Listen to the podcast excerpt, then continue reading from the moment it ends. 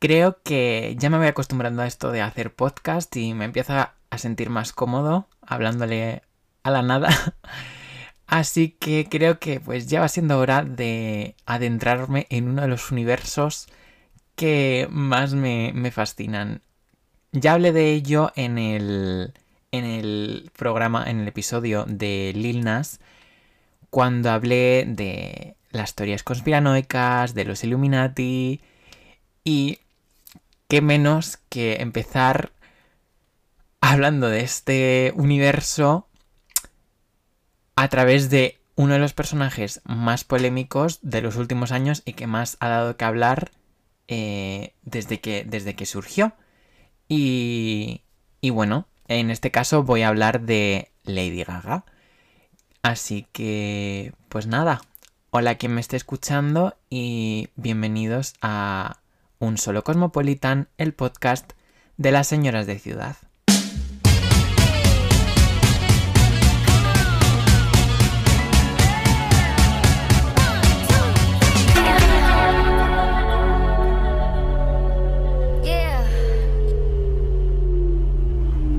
Bueno, a ver por dónde empiezo con este asunto porque da para largo. Antes que nada, voy a hablar un poco de Lady Gaga y de su última era porque, bueno, al final este es mi, este es mi podcast y creo que tengo el derecho a hablar de lo que me dé la gana.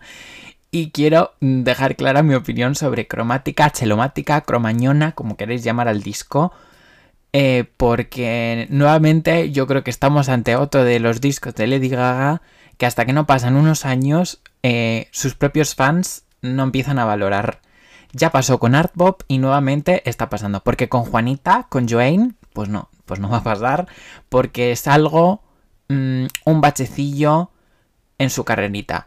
Que a ver, que tiene canciones geniales, Juanita y todo lo que queráis, pero evidentemente no está al nivel del resto de su discografía. Pero bueno, no estamos aquí para hablar de Juanita. Tampoco quiero poner a parir a Gaga, aunque más adelante, después de lo que, de lo que os vais a enterar, si es que no conocíais esta historia, eh, posiblemente pues os sorprenda. Pero bueno, em, adentrándonos en el universo maravilloso de chelomática, de cromática, em, que bueno, para los que no sepáis, pues es el sexto álbum de estudio de Gaga, que fue lanzado durante la cuarentena, el 29 de mayo de 2020 eh, exactamente. Y esto lo busca ya por curiosidad para aquellos que decían que pues, fue un auténtico fracaso. Ha vendido 2,2 millones de unidades a nivel mundial y es el tercer disco femenino más exitoso de 2020, por detrás de Manic de Halsey, Halsey, um, Dalsey, como queréis llamarla, y Future Nostalgia de Dualipa. Entonces, bueno, teniendo en cuenta la nula promoción que ha hecho Gaga en torno al disco, a ver, lo de nulo es relativo porque en verdad sí que tenemos galletitas Oreo y demás cosas, pero como tal en cuanto a su música, más allá de Rain on Me con Ariana Grande, eh, pues no ha habido más promoción que, que esa. Pero bueno, o sea, esto al final un poco deja claro que al final Gaga sigue teniendo el poder o la influencia, el impacto en la industria musical que aunque realmente sude de una era, una era que supuestamente le, tocaba tantísimo, que le había ayudado tantísimo, bueno, pues aún así sigue teniendo un éxito que muchísimos artistas pues desearían. Pero bueno, así pues comentando un poco la era de cromática, yo, bueno, pues quería un poco contaros las canciones que más me han ido gustando de cromática pasado el tiempo, porque es cierto que las canciones que antes me gustaban más, quizá algunas no coinciden con las que más me gustan ahora, o sea, porque quizá nuestra percepción sobre ellas cambia, también las canciones envejecen mejor o peor, pero bueno, así destacando algunas, quiero, quiero hablar de Babylon porque en mi en mi caso, como que la canción ha envejecido bastante mal. La verdad es que no la escucho ya prácticamente. Me gusta y me gusta la inspiración en Vogue de Madonna, pero creo que no, no terminó siendo el himno que podría haber sido, yo creo, en mi opinión. Eso sí, Gaga, si me estás escuchando, a ver si mm, sacas de una vez el remix con la base que todos pensamos que es la que debería haber sido la original. Pero bueno, cierro comunicado. Y pues nada, destacando otras, pues diría Alice 911 con la transición de cromática 2 que me sigue pareciendo iconiquísimo y me sigue sonando espectacular. Me sigue viniendo arribísima. Y, mm, y nada, obviamente no podía no mencionar Sign from Above como, al menos en mi opinión, la canción que da en sí el sentido al disco. Porque Sign from Above hace alusión a, al amor a la música, eh, con esa idea de la onda, que de hecho es el símbolo de cromática. Y es que mm, en sí, el hecho de que haya decidido colaborar con Elton John en esta canción, que realmente Elton John, aunque no es para nada su estilo, suena genial en la canción, me parece como súper simbólico elegir a, una, a, una, leyenda de la música para hablar de una canción que habla de, pues, del amor a la música, porque como que plantea eh, una manera de concebir la creación del universo, porque, bueno, esto lo dice la propia canción, antes de que se crease nada o hubiese nada, lo único que había era silencio. Y no fue hasta que eh, el mundo empezó a surgir, las personas empezaron a comunicarse, a quererse, a, a mostrar sus emociones, donde el sonido apareció. ¿Y cuál es la manera más expresiva de expresar ese amor a través del sonido? Pues evidentemente la música. No sé, me parece muy bonita la canción, me parece muy simbólica para la carrera de Gaga porque para ella esta canción y en sí el proyecto de cromática ha servido un poco como terapia, aunque luego se haya desentendido de cromática, yo creo que le venía muy bien sacar cromática para para un poco evolucionar y y reconciliarse consigo misma, porque es verdad que había vivido unas, una última etapa muy dura, muy confusa, y yo creo que esto ha servido un poco para estabilizarse y decir, ya está, soy yo y ya está. O sea, de aquí en adelante podéis esperar cualquier, cualquier cosa porque voy a, o sea, voy a ser... Em, consecuente con, lo que siento. No sé, o sea, a mí sin lugar a dudas me gusta y yo creo que con el tiempo me dará la razón. Quizá haya canciones que caduquen más rápido porque al final al ser electropop, house, disco tal, es muy posible que el sonido pues termine chirriando con el tiempo. Pero igualmente seguirá siendo un disco eh, increíble. Y bueno, quería comentar un poco Stupid Love. porque quizá yo, después de pues tanto tiempo esperando música de Gaga, pues estaba demasiado emocionado con que ella sacase música. Y la verdad es que con el tiempo he visto que es el peor primer single de toda su carrera, pero bueno, no pasa nada, se lo perdonamos. Además, hace poco, bueno, hace poco, cuando salió el disco, vi por Twitter un, bueno, es que no recuerdo el arroba de la persona, pero bueno, era una persona que comentaba un poco las canciones del disco y como que daba su interpretación de las letras y tal, porque al final Cromática es el universo de confort que se ha creado Gaga, que al final por eso para ella ha sido como un poco salvavidas, porque venía de una época muy oscura en la que yo creo que ha tenido pues una crisis muy fuerte y al final este este universo tan entre comillas feliz porque hay porque hay temas que son quizá demasiado crudos, porque se aborda la salud mental y tal, pero en general los sonidos te llevan a, evadirte y yo creo que eso es un poco lo que quería transmitir Ga con el disco. Y nada, Stupid Love, eh, lo que me llamó la atención fue que el chico dijo, si escucháis la letra, o sea, si escucháis la canción sin tener en cuenta la letra oficial, parece que más que Stupid Love dice I want just to be loved que significa solo quiero ser amada. Y sinceramente la canción con, esa nueva letra eh, cambia de sentido totalmente porque al final habla de un amor, eh, de querer amor ya, un amor superficial pero para pasárselo bien y de, de la otra forma es como un poco como realmente podría sentirse Gaga realmente Que esto es lo típico que los fans hacen teorías más complejas y más interesantes que lo, que propiamente trae el artista, pero no sé, me resultó interesante y, y la canción desde ese momento pues no la veo igual. En fin, quería comentar un poco, introducir mi opinión sobre la era de cromática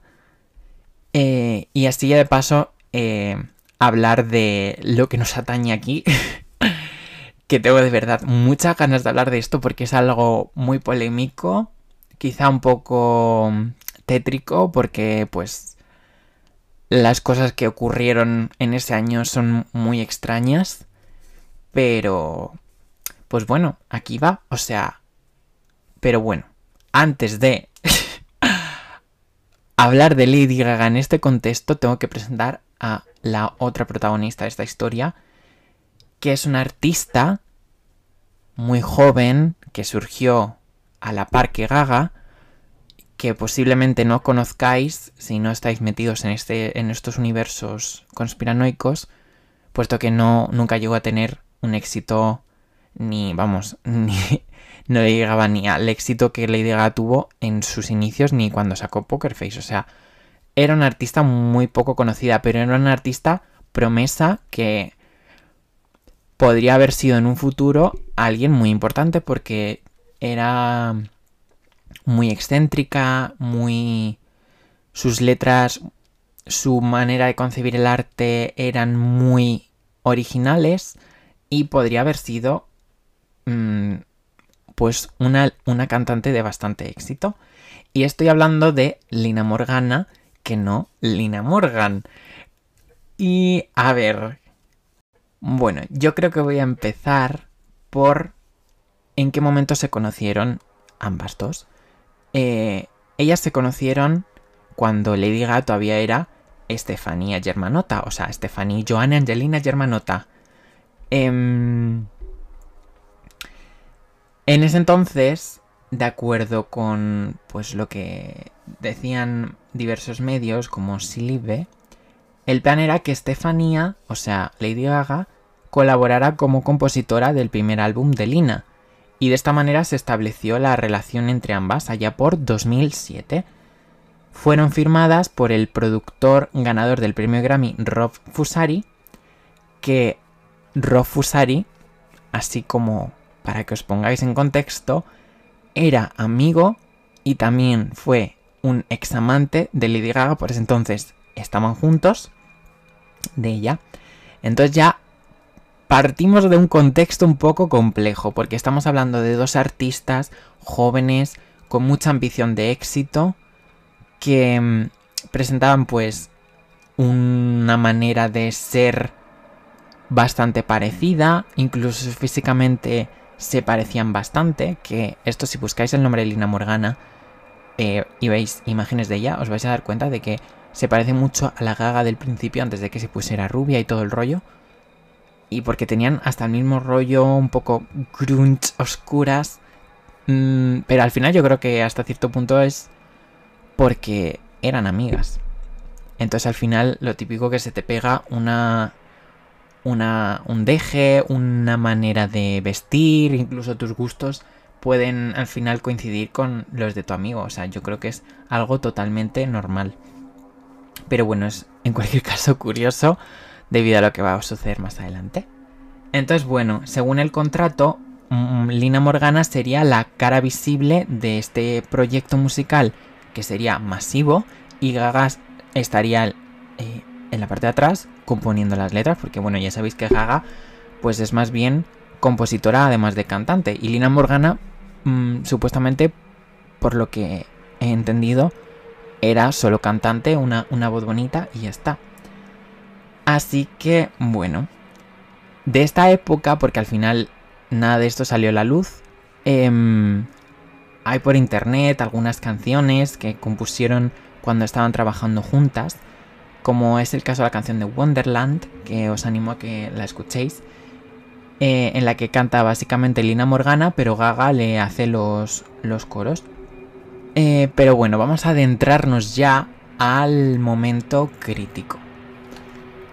Porque, bueno, mientras Gaga estaba colaborando en el disco de Lina, eh, ella ya estaba focalizada también en proyectar su propia carrera artística, porque la ambición de éxito que tenía no era compatible con ser solo la compositora de, de una cantante. O sea, ella aspiraba a ser una artista por sí misma.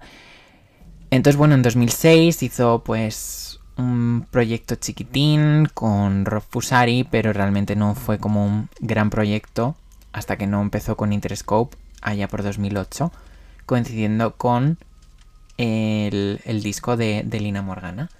Entonces, la historia de Lina Morgana da un giro bastante, mm, digamos, dramático, porque la artista que prometía ser la la gran cara de, de las próximas eh, de los próximos años mm, murió al caer desde la azotea de un hotel de Nueva York, de un hotel de 10 plantas, el Staten Island.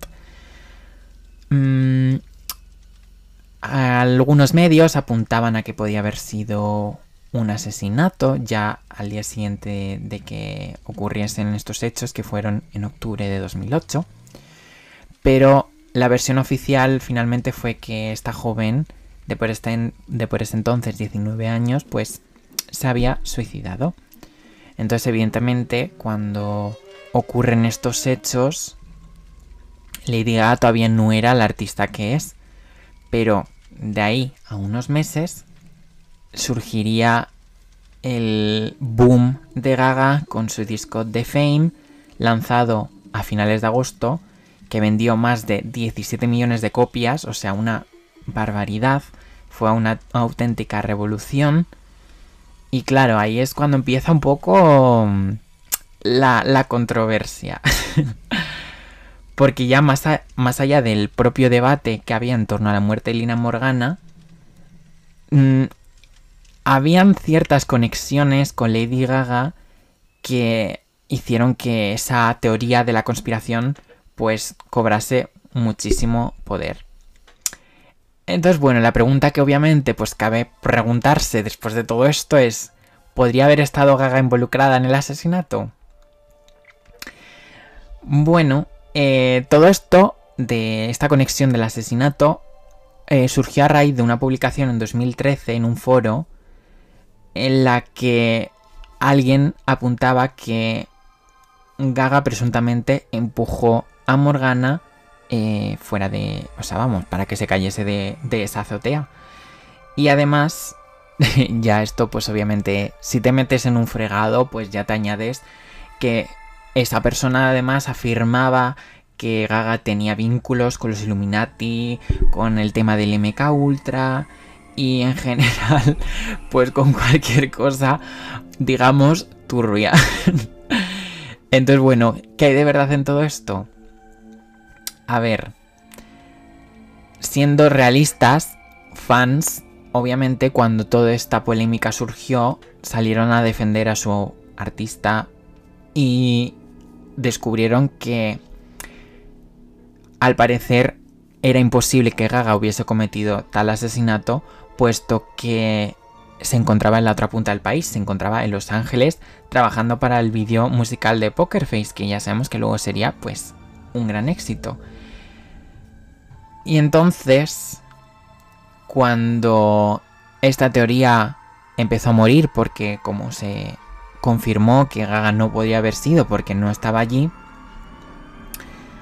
unos años más tarde, Rofusari que a todo esto, esta es una persona muy importante que ya os he mencionado, que fue el productor que trabajó con ambas y que además estaba con Gaga, pero cuando terminó la era de Fame no volvieron a verse las caras y no, volvieron a, colaborar, por supuesto.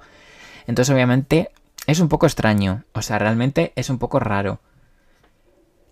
Mm, si siguiéramos creyendo que realmente Gaga asesinó a Lina Morgana, los motivos más allá de de otros que mencionaré más adelante, pues quizá Rofusari fuese uno de ellos y quizá Rofusari estuviese con Lina Morgana o o vete tú, vete tú a saber.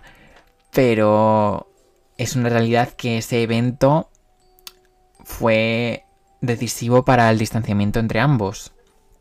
Porque bueno, eh, en 2017 Rofusari, que es, se alejó de, de la producción, eh, puso unos tweets bastante extraños en el que básicamente amenazaba con, con filtrar las demos de Lina Morgana, o sea, esas canciones que ya os he dicho que no, no salieron a la luz porque ella falleció justo antes de que fuese a salir su primer disco.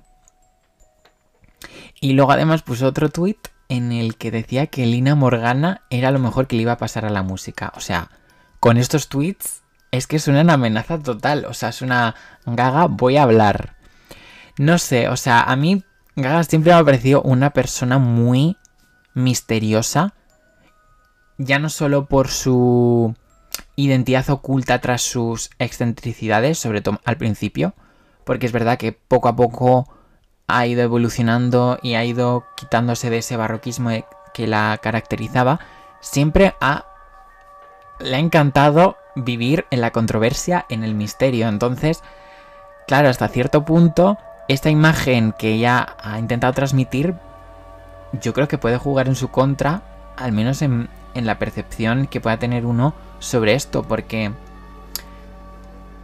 aunque yo no creo que Lady Gaga matase a Lina Morgana, eh, sí que creo que era una persona muy ambiciosa y sí que estoy seguro de que hasta cierto punto tenía envidia de Lina Morgana de que le pudiese quitar el foco. Pero bueno, además de esto, em, hay más vinculaciones entre Lina Morgana y, y Lady Gaga. Y en esta parte aparece otro personaje que es Jana Morgana, que es la madre de Lina Morgana. y bueno, esto ya fue cuando Gaga eh, ya tenía éxito, ya estamos hablando de 2010, cuando ya había sacado The Fame Monster y ya había sacado Bad Romance y estaba, vamos, en la cresta de la ola. Entonces, claro, hasta cierto punto dices, bueno, señora, si de verdad pensabas esto, ¿por qué no lo hiciste desde un principio cuando Lady Gaga todavía no era tan grande como en ese entonces? Y puedes pensar que quizá era una señora que podía intentar aprovecharse de la fama. Pero es cierto que las palabras que, o al menos su discurso, dan que pensar. Entonces, bueno, un artículo del New York Post, Post em, pues aseguraba que la personalidad y el estilo musical de Lady Gaga fueron robados directamente de Lina Morgana. Y esta afirmación obviamente estaba apoyada por la propia madre de Lina Morgana. Ella, eh, según parece, pues no pedía ningún tipo de compensación económica por ese plagio de Gaga hacia su hija. Solo reclamaba que al final Lady Gaga dejase claro y honrase a la memoria de su hija, reconociendo públicamente que realmente había influido en su, en su carrera. Y esto fue una cosa que dijo de todo su testimonio, pues que la verdad me dejó un poco... es un poco perturbador. Ella dijo, abro comillas, está reteniendo el alma de Lina y yo quiero que sea libre. Y luego dijo, Gaga cambió su estilo de la noche a la mañana. Claro, esto es un poco extraño si lo sumamos a las creencias en torno al mundo Illuminati y este tipo de cosas. Porque al final al decir que está sosteniendo el alma de Lina, de alguna manera es como algo casi diabólico. Además de eso, eh, la madre de, Lina, Yana con Y. Em, criticaba hasta cierto punto que Lady Gaga era, por así decirlo, una, una auténtica farsa, porque había vendido una vida oscura y trágica que nada tenía que ver con la realidad, porque según la madre, pero claro, esto al final dices, bueno, tú que sabes de la vida de Lady Gaga. Que decía que era una, una chica que había tenido todas las comodidades y que al final ese, esa vida trágica que vendía la había copiado de su hija. Y para más Inri, otra de las declaraciones que dio Jana Morgana por esa época, esto ya sí que te pone un poquito los pelos de punta, pero claro, también dices, bueno, en fin, es como ya un poco demasiado teatrero todo, demasiado tal. Pero el caso es que la madre habló a los medios un poco preocupada y con miedo. De hecho, dijo literalmente que temía por su vida después de decir esto. Y lo que dijo fue que estando en el, en el tanatorio, en el velatorio, vio que su hija en uno de sus dedos tenía una estrella de seis puntas.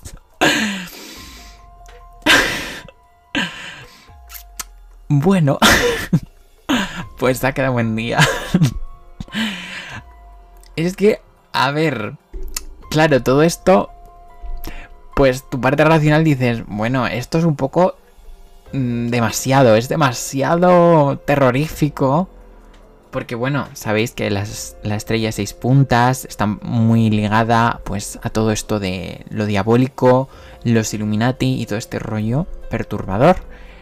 Entonces, madre mía, pero claro, el hecho de que dijiste lo de estoy temiendo por mi vida, a mí es lo que me perturba. Que bueno, no, la verdad, no, no he conseguido descubrir si esta mujer sigue viva o no. Pero ahí queda. No sé cómo os habréis quedado después de todo esto. Quizá mm, os, habéis quedado igual y realmente no le veis ningún tipo de sentido. Porque bueno, em, ya centrándonos en sí en el, en el evento, en, en, el propio suicidio de Lina, es que mm, es un poco realmente increíble que sucediese realmente. Ya más allá de que fuese asesinato o no fuese asesinato, Mm, ¿Cómo es posible que una persona que está a punto de vivir su sueño de sacar eh, su primer disco, que eso es algo que al menos yo creo que todos pensamos que es un evento de los más positivos que puede tener eh, un artista, el empezar en la industria musical. ¿Cómo puede ser que estando en ese momento decidiese, suicidarse?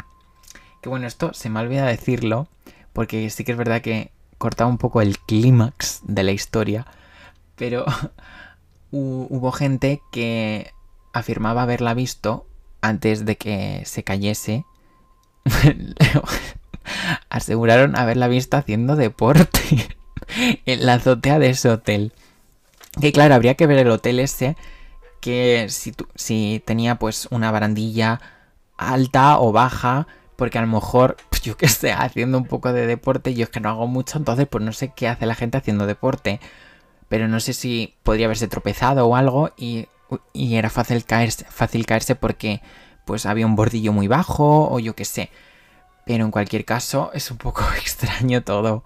Realmente la única razón convincente o que tendría algo de sentido dentro de esta teoría del suicidio sería básicamente una especie de crisis artística o crisis existencial en la que se diese cuenta de que a lo mejor no iba a tener el éxito que ella creía, porque es cierto que ella ya había lanzado proyectos, pero no habían mm, despuntado en ningún momento. Entonces quizás sí que podía haber sido un quizás no soy suficiente para esto y porque a fin de cuentas, por lo que nos dice la madre, por la personalidad que se refleja hasta cierto punto en sus videoclips, como que puede ser una persona bastante oscura y quizá con tendencias a la depresión. Y yo creo que eso podría explicar el motivo del suicidio. Pero vamos, es todo muy extraño. También es posible si nos metemos en la, en la teoría de que Gaga realmente asesinase a Lina Morgana, que al final, mm, contratase a un sicario o algo así que cometiese el asesinato por ella y ella pudiera haberse ido a Los Ángeles perfectamente. Pero es muy extraño. Pero bueno, además de, de esto, pues ya esto es análisis de fans conspiranoicos que desde que este evento es conocido empezaron a ver asociaciones, sobre todo en sus primeros años, porque también os digo que, y esto es cierto, Lady Gaga en torno a este tema tiene mucho secretismo y no habla de ello para nada. También os digo, es comprensible porque a fin de cuentas, en teoría era una amiga suya, artista, que se suicidó. O sea, es como un evento muy traumático que yo entiendo que no quiera mm, hablar de ello porque yo creo que es algo que te marca.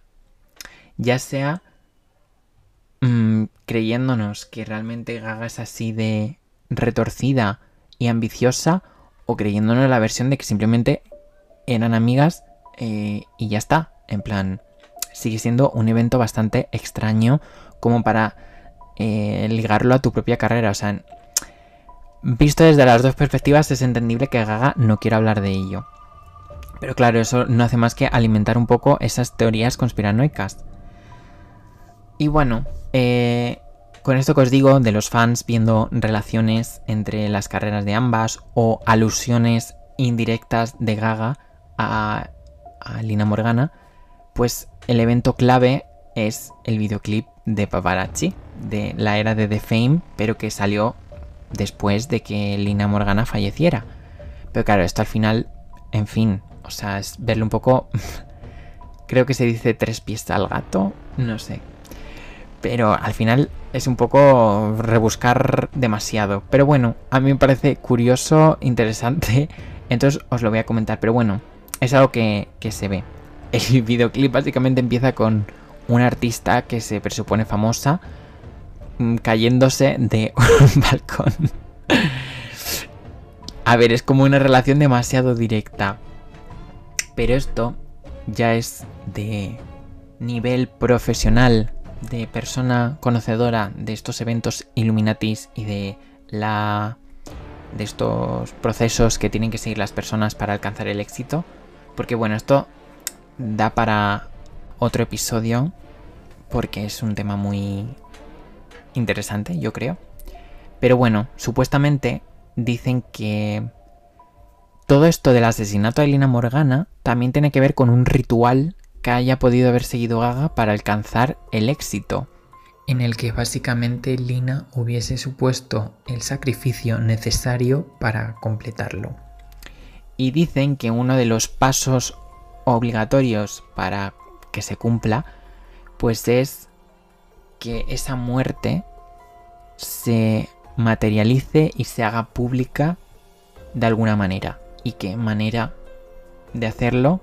Que a través de un videoclip. Entonces, bueno, a ver, más allá del mensaje que al final habla de esas artistas que han muerto por la fama, pues está esa lectura que lo puedes ligar a Lina Morgana o no. Mm, al final el concepto del disco era un poco de fame, pero. Pero bueno, siempre. Siempre pues te queda un poco la dudita. Y también así como curiosidad, no sé si lo sabréis, Lady Gaga a lo largo de su carrera ha creado pues un montón de alter egos, ya sea Joe Calderone cuando en la era Born This Way se, se presentó en, en, una entrega de premios vestida de hombre, siendo pues eso, Joe Calderone, y luego, pues la canción de You and I y tal, o pues yo que sé, Mary Jane Holland, que es otro de esos alter egos. Pues bueno, hay otro alter ego que surgió en la era de, eh, Fame Monster, que es el de Morgana, Morgana, de Batselli. A ver, es que ya solo decirlo me parece un poco extraño, pero bueno, tenía que, tenía que mencionarlo porque entra esto de. Entra dentro de esta conspiración. Pues Morgana de Bacelli, pues eh, aparece en diversas portadas de la era de The Fame Monster y también sale en la en una promo de, de la era de Art Pop. así según he visto. Pero yo de la que tengo recuerdo es de la era de Fame Monster en, en la portada de Monster, de la canción Monster. Porque también sale en la portada de Alejandro, pero... Eh, y nada, básicamente ese, ese, alter ego pues es una gaga con el, pelo, con el pelo moreno. Y lo curioso de esa imagen que yo tengo es que esa, ese personaje le brotaban lágrimas negras. Y hay gente que dice que es porque está en el infierno y por eso lágrimas negras, en fin. Y nada, ya para ir cerrando y quitándole un poco de hierro, eh, voy a mencionar otra de las asociaciones, pero que esta es rebuscadísima. Pero bueno, en fin. Es simplemente que los Little Monsters, que son los fans de Lady Gaga, que así como dato curioso, Lady Gaga fue la primera artista que le puso nombre a sus fans. Y yo creo que a partir de entonces fue cuando empezaron a surgir eh, que si Katy Cats, que si Arianators, que si mm, creo que Rihanna Navy, o sea, que también esto tiene que ver con la propia trayectoria de Gaga y en su relación con sus fans, pero ella fue pionera en ese sentido en tener una relación directa con los fans y, por ello pues les puso un nombre. Pero bueno, el caso, que si ponéis las siglas de Little Monsters, LM, pues os puede salir Lina Morgana. no, o sea, en verdad sé que es una tontería, pero, pero bueno, ahí, ahí queda. O sea, según las páginas que he visto de conspiración en torno a este tema, pues lo mencionan como si fuera algo súper obvio, pero en, en verdad es una pura casualidad y ya está. Entonces, bueno, así como en reflexión general, en cualquier caso, ya más allá de esta historia de Lina Morgana, que ahí queda para que para vuestra reflexión, que a todo esto os animo a escuchar a Lina Morgana, ya por pura curiosidad, porque es cierto que vais a ver ciertas similitudes, incluso en la manera de cantar, en, en la excentricidad que tenía Lina Morgana, sí que podéis ver cierto destello de Lady Gaga, pero obviamente ya os digo que esto puede tener que ver también con el hecho de que Lady Gaga escribía las canciones a Lina Morgana, entonces es posible que incluso por eso pues se pareciese en la manera de cantar. Pero bueno, es una parte curiosa de la historia del pop y de las conspiraciones. Pero bueno, para ir cerrando un poco todo este asunto, quería pues eso, hacer una reflexión ya en sí en torno a Lady Gaga. Porque me parece curioso cómo el paso del tiempo ha cambiado tanto a Lady Gaga. O sea, la ambición que tenía en sus primeros momentos, esas ganas de triunfar no sé, quizás porque era muy joven, pero de alguna manera, mm, al menos a mí me, me desalienta hasta cierto punto, porque es como algo que es efímero, porque con los años quizá las prioridades de Gaga han cambiado y ahora ve su propia carrera musical de otra manera, mucho menos... Mmm, mucho menos transgresora que como en sus inicios. Pero bueno, también es verdad que estamos hablando de un artista que llegó a lo más alto y claro, cuando estás en la cima, es que acaso es que hay un paso más. A ver, yo creo que realmente Lady ha conseguido todo porque ya después de tener el éxito comercial masivo, recibió el reconocimiento de la crítica, del público, Mm, y recibió toda serie de galardones, ya no solo como cantante, sino también como actriz. Al final, obviamente, no estoy diciendo que a día de hoy no sea exitosa, pero sí es cierto que la perspectiva que al menos yo siento o percibo de ella es totalmente diferente. Y a mí lo que me desalienta es pensar que con los años todos perdemos esa esas ganas ya no solo de triunfar o de ambición, sino esas ganas de explorar, de conocer, de crecer. No sé, siento que es algo propio de, de la juventud. Entonces es como algo que me genera cierto conflicto. No me estoy comparando ni de lejos con Lady Gaga. pero sí que de alguna manera te proyectas porque la puedes ver como ejemplo de una vida, como pues las hay de muchas maneras. Pero no sé, me, me llama la atención lo rápido que cambian las cosas de haber sido de haber sido la artista a ser, bueno, una leyenda viviente, pero pero pero si la esencia que al final pues tanto le caracterizaba. Entonces bueno, eh, al final he terminado un poco bajo eh, este podcast. Empezado bastante arribita, comentando así un poco la era de cromática.